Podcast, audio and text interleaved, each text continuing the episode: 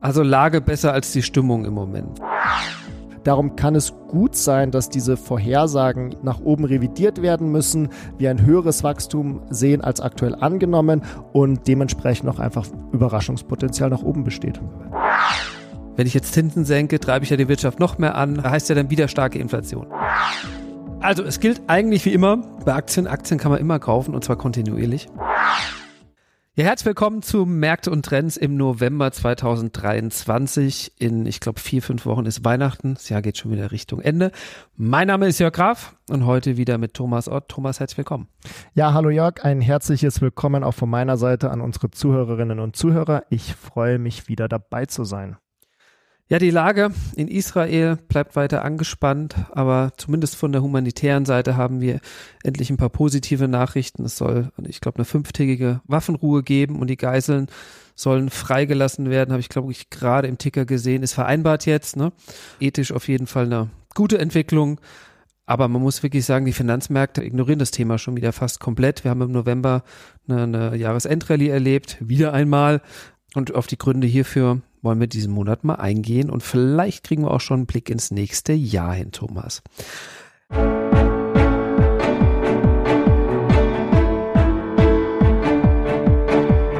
Märkte und Trends. Erfolgreich investieren und verstehen, was die Kapitalmärkte bewegt. Ein Podcast der MEAG mit Thomas Ott und Jörg Graf.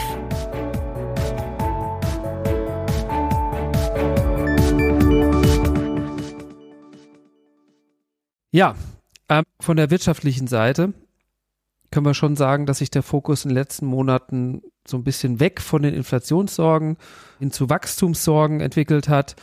Siehst du das auch so, Thomas? Oder, oder ist Inflation wirklich noch ein Thema? Oder? Ja, also generell würde ich die Aussage so schon unterschreiben. Zwar weisen die Zentralbanken schon auch auf den Inflationsdruck hin, aber generell ist die Sorge jetzt bezüglich dem Wachstumsausblick schon eher gestiegen. Dabei muss man sagen, dass Wachstum eigentlich weiterhin stark ist. Im zurückliegenden Quartal wuchs die USA annualisiert über 5 Prozent. Von daher ja, Inflationsdruck oder Inflationssorgen nehmen ab. Trotzdem guten Zahlen, Wachstumssorgen allerdings weiter auf dem Vormarsch. Also Lage besser als die Stimmung im Moment. Blicken wir mal einfach mal aufs nächste Quartal im nächsten Jahr, so ein bisschen Jahresausblick schon. Dieses Jahr hatten wir so ein bisschen die Sorge Rezession. Wie stark wird die Rezession? Ist es ins neue Jahr verschoben? Also sehen wir da in Europa vielleicht dann doch noch mehr rezessive Tendenzen? Generell, die Lage ist schon besser tatsächlich als die Stimmung. In Europa stehen wir zwar leider etwas schlechter da, besonders in Deutschland hier auch mit einer Rezession, die USA aber wirklich eigentlich positiv und der Wachstumsmotor eben USA stottert einfach nicht. Für die nächsten Quartale die 5% Wachstum vom Vergangenen werden wir definitiv nicht halten können. Hier würde ich sogar auch sagen, dass eigentlich weiter 5% Wachstum tendenziell eher negativ für den Markt ist als positiv. Von daher ist eigentlich eine Verlangsamung auf Trend, also sowas um die zwei drei Prozent Wachstum pro Jahr, ist dennoch weiterhin eher unser Base Case oder mein Base Case. Und das sollte eigentlich auch die Märkte dann dann unterstützen. Die Vorhersagen der Ökonomen sind da tendenziell eher weiter weg, also Ökonomen eher auf der pessimistischen Seite. Darum kann es gut sein, dass diese Vorhersagen eben wie auch die letzten Quartale nach oben revidiert werden müssen, wir ein höheres Wachstum sehen als aktuell angenommen und dementsprechend auch einfach Überraschungspotenzial nach oben besteht. Aber dauerhaft fünf Prozent wäre auch schön. Jetzt meinst du nur wegen den Erwartungshaltungen? Naja, oder? Dauer fünf Prozent ist in der Theorie schön, aber ist in der Praxis dann tatsächlich eher schädlich, weil dann eben der Inflationsdruck nicht abnimmt und dann weiterhin die Zinsen eher nochmal erhöht werden müssen und das würde dann eher ah, okay. den Kapitalmarkt die belasten als, äh, als wirklich beflügeln. Okay, das klingt alles zu schön, um wahr zu sein, würde ich sagen. Gibt es irgendwas, was vielleicht diesen, diesen positiven Trend so ein bisschen ich sag mal, abschwächt. Einbruch ist vielleicht ein bisschen zu stark, aber abschwächt. Die hohen Zinsen haben wir da, oder sie sind da, die, die bremsen natürlich das Wachstum, was natürlich gut ist, weil wir die Inflation runterbringen wollen. Ich habe, glaube ich, Madame Lagarde von der EZB jetzt in den letzten Tagen sagen hören, der Kampf ist noch nicht ganz gewonnen. Und, und der dauert natürlich auch länger, haben wir letztes Mal auch schon gesagt, ist eher ein Marathon als ein Sprint. Aber so ganz spurlos wird es an der Wirtschaft nicht vorbeigehen, oder? Ja, also nochmal vielleicht mit äh, Bezug auf Madame Lagarde. Natürlich, der Kampf ist noch nicht vorbei. Wir sind noch nicht bei den zwei Prozent, vor allem auf der jetzt halt auf dieser Spot-Inflation. Aber wir sind auf einem guten Weg dahin. Risiken natürlich für den Wachstumsausblick sind immer da, keine Frage. Für mich ist der wirklich größte Faktor tatsächlich der Arbeitsmarkt, auch der Arbeitsmarkt in den USA. Wenn wir hier sehen, dass dieser kippt, also wenn wir einen Anstieg in oder einen wirklich drastischen Anstieg in den Arbeitslosenraten sehen, dann würde ich vorsichtig werden. Bis dahin gilt für mich eigentlich eine recht einfache Beziehung. Solange wir einen Job haben, können wir konsumieren und damit eben auch die Wirtschaft stabilisieren. Zur Abschwächung, wie gesagt, wir sehen ja eigentlich schon diese Abschwächung von fünf Prozent, also Abschwächung Wirtschaftswachstum von fünf Prozent auf zwei Prozent. Das würde ich du durchaus auch als Abschwächung sehen, aber eben eine positive Abschwächung tatsächlich. Bundeshaushalt in Deutschland gekippt. Denkst du, da gibt es einen Einfluss auf die deutsche wirtschaftliche Entwicklung? Ja, also das war tatsächlich eine Überraschung auf gewisse Weise, wie hier die, die Reaktion dann auch vom Bundesverfassungsgericht war, auch an dieser drastischen Aussage. Damit hat jetzt tatsächlich, haben wenige gerechnet. Ich glaube, es wird wichtig sein zu sehen, wie die Bundesregierung darauf reagiert, wie auch der neue Haushalt dann auch tatsächlich aussehen wird. Generell aber denke ich, dass das Thema eher für den Kapitalmarkt von geringerer Bedeutung sein wird, als jetzt vielleicht annehmen würde. Sei denn, wir haben größere Folgen, Regierungsumbildung oder so Sachen, ne? Genau, also es ist ja auch, dass jetzt halt nicht direkt diese zum Beispiel 60 Milliarden, um die es die ja in der Presse immer geht, für nächstes Jahr zum Beispiel fehlen, sondern für nächstes Jahr sind es 15, 15 ne? Milliarden, ja. weil das ja gestreckt wird über mehrere Jahre und jetzt halt müssen halt die 15 Milliarden erstmal anderswo eingespart werden und da wird es einfach einfach spannend, eher auf einer politischen Ebene, wie sich die Bundesregierung hier einigen kann. Gehen wir mal zu den Anleihemärkten. Da stellt sich doch wirklich die Frage, was passiert denn eigentlich mit den Zinsen? Du sagst, Wirtschaft bleibt stabil, bis eigentlich stark. Die Zentralbanken haben ja damit eigentlich keine keine Begründung, die Zinsen da wirklich zu senken. Wenn die Wirtschaft so stark ist, Inflation weiterhin da oder mit vier Prozent jetzt letztens da gewesen, dann, dann ist es natürlich, ja, gibt es dann ein schlechtes Anleihejahr oder kommt ein gutes Anleihejahr? Ja, das ist tatsächlich die große Frage für das neue Jahr. Ich denke auch, dass die aktuell erwarteten Zinsschritte von, äh, für die Zentralbanken schon eher auf der aggressiven Seite sind. Wir erwarten in Europa und den USA eigentlich den gleichen Zinspfad, was Senkungen angeht und erwarten tatsächlich auch die ersten Senkungen bereits im März. Also wenn ich wir sage, dann ist es der Finanzmarkt, die, die mhm. Investoren, was aktuell eingepreist wird. Persönlich denke ich, dass eben März als erster Zinsschritt äh, zu früh ist. Ich rechne eher damit, dass das eher ein Thema gegen Ende des zweiten Quartals wird, um hier Zinsschritte oder Zinssenkungen dann zu sehen. USA oder Europa Zinssenkungen, muss ich mal konkret fragen, weil die USA ist ja ein bisschen weiter als EU. Als EU historisch gesehen senkt die USA eigentlich immer bevor die Eurozone die Zinsen senkt. Also historisch gesehen, was immer die Fed senkt die Zinsen und dann wird die, zieht die Eurozone nach. Persönlich, ich kann mir auch vorstellen, dass dieses Mal das ein bisschen anders sein wird, dass die Eurozone erst die Zinsen senken wird als die oder vor der USA. Aber es wird am Ende des Tages wahrscheinlich ein Kopf-an-Kopf-Rennen zwischen den beiden Währungsräumen und der Unterschied, also sollte dann im Verhältnis nur marginal sein. Verstehe ich trotzdem nicht. Wirtschaft stark, inflationäres Umfeld vorhanden. Wenn ich jetzt Zinsen senke, treibe ich ja die Wirtschaft noch mehr an, heißt ja noch mehr oder heißt ja dann wieder starke Inflation. Ja, das stimmt. Wenn ich Recht behalte und die Zentralbanken gegen Ende vom zweiten Quartal die Zinsen senken können, dann gehe ich aber davon aus, dass die Zentralbanken das aus den richtigen Gründen machen können. Die Inflation, wie ich ja vorhin gesagt hatte, ist weiter am Sinken und sollte sich auch im nächsten Jahr wieder eher den Zielen der Zentralbanken annähern, also eher in Richtung der zwei Prozent gehen und dementsprechend den Zentralbanken die, die Möglichkeit geben, einfach wirklich die, die Zinsen auch zu senken. Gleichzeitig ist die Zentralbankpolitik bereits jetzt schon restriktiv. Also zum Beispiel die Realrenditen sind positiv und wenn die Inflation weiter sinkt, werden die Realrenditen weiter positiv, dann haben die Zentralbanken durchaus auch die Möglichkeit, aus den richtigen Gründen die Zinsen zu senken nächstes Jahr. Also kaufe ich jetzt eine zehnjährige Anleihe mit einem Zinssatz von fünf Prozent in US und lasse die liegen. Oder wie positioniere ich mich da bei Anleihen? Ja, also aktuell ist es tatsächlich noch eher auf der taktischen Seite, wie wir hier agieren. Aber längerfristig gesprochen denke ich, dass man die Laufzeiten im Portfolio durchaus langsam erhöhen kann. Also anstatt neue Gelder wie dieses Jahr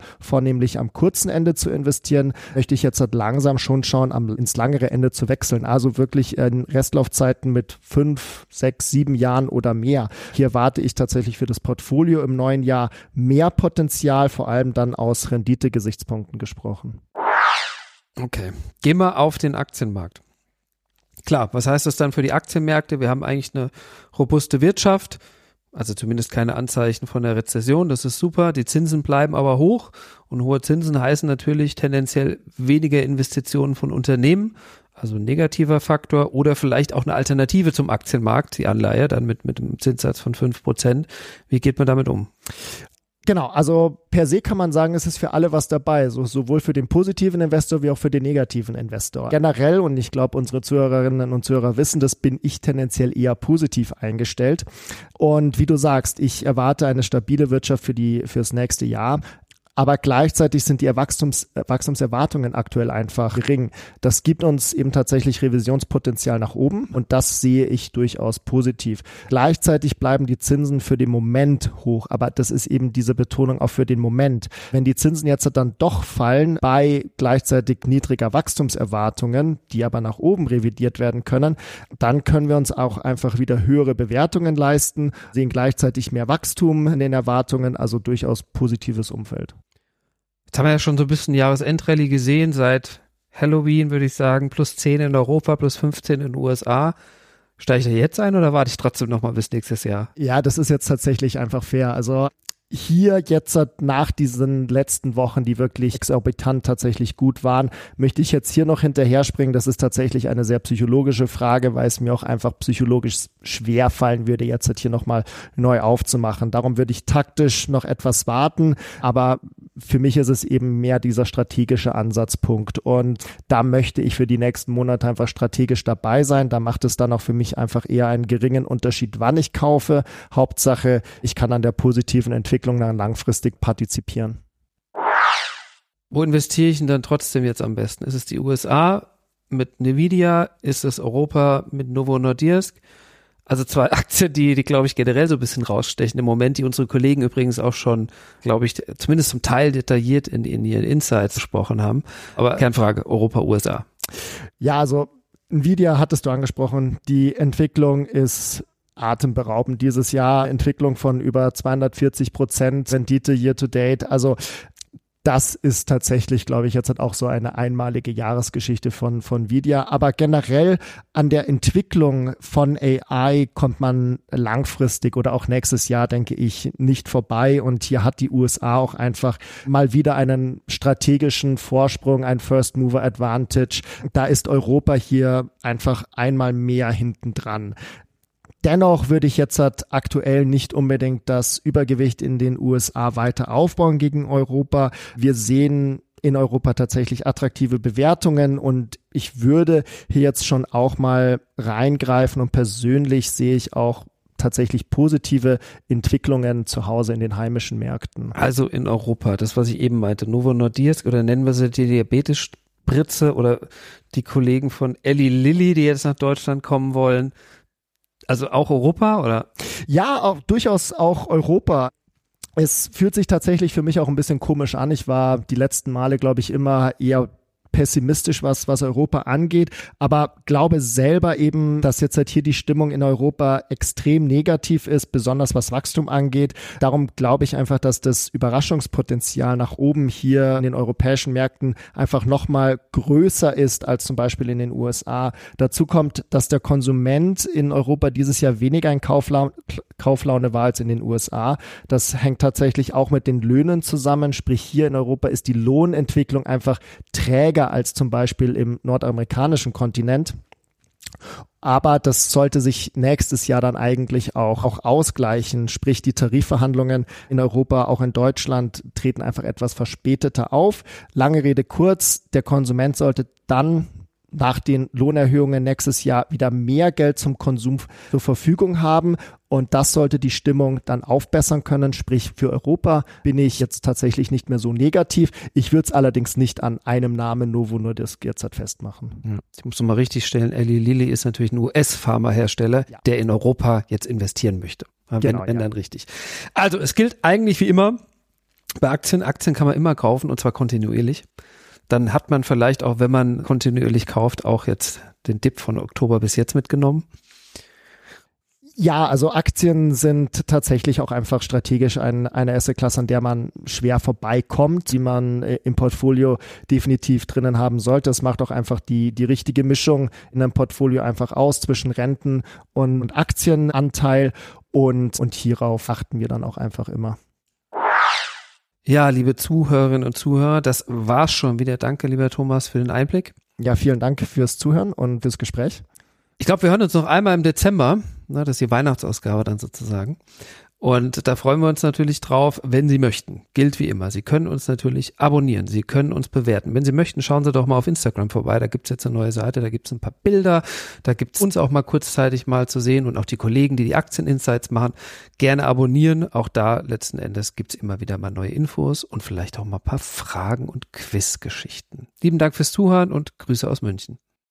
Der Märkte und Trends Podcast der MEAG Munich Ergo Kapitalanlagegesellschaft MBH dient Informations- und Marketingzwecken. Rechtliche Hinweise und weitere Informationen erhalten Sie in der Beschreibung des Podcasts oder im Internet unter www.meag.com.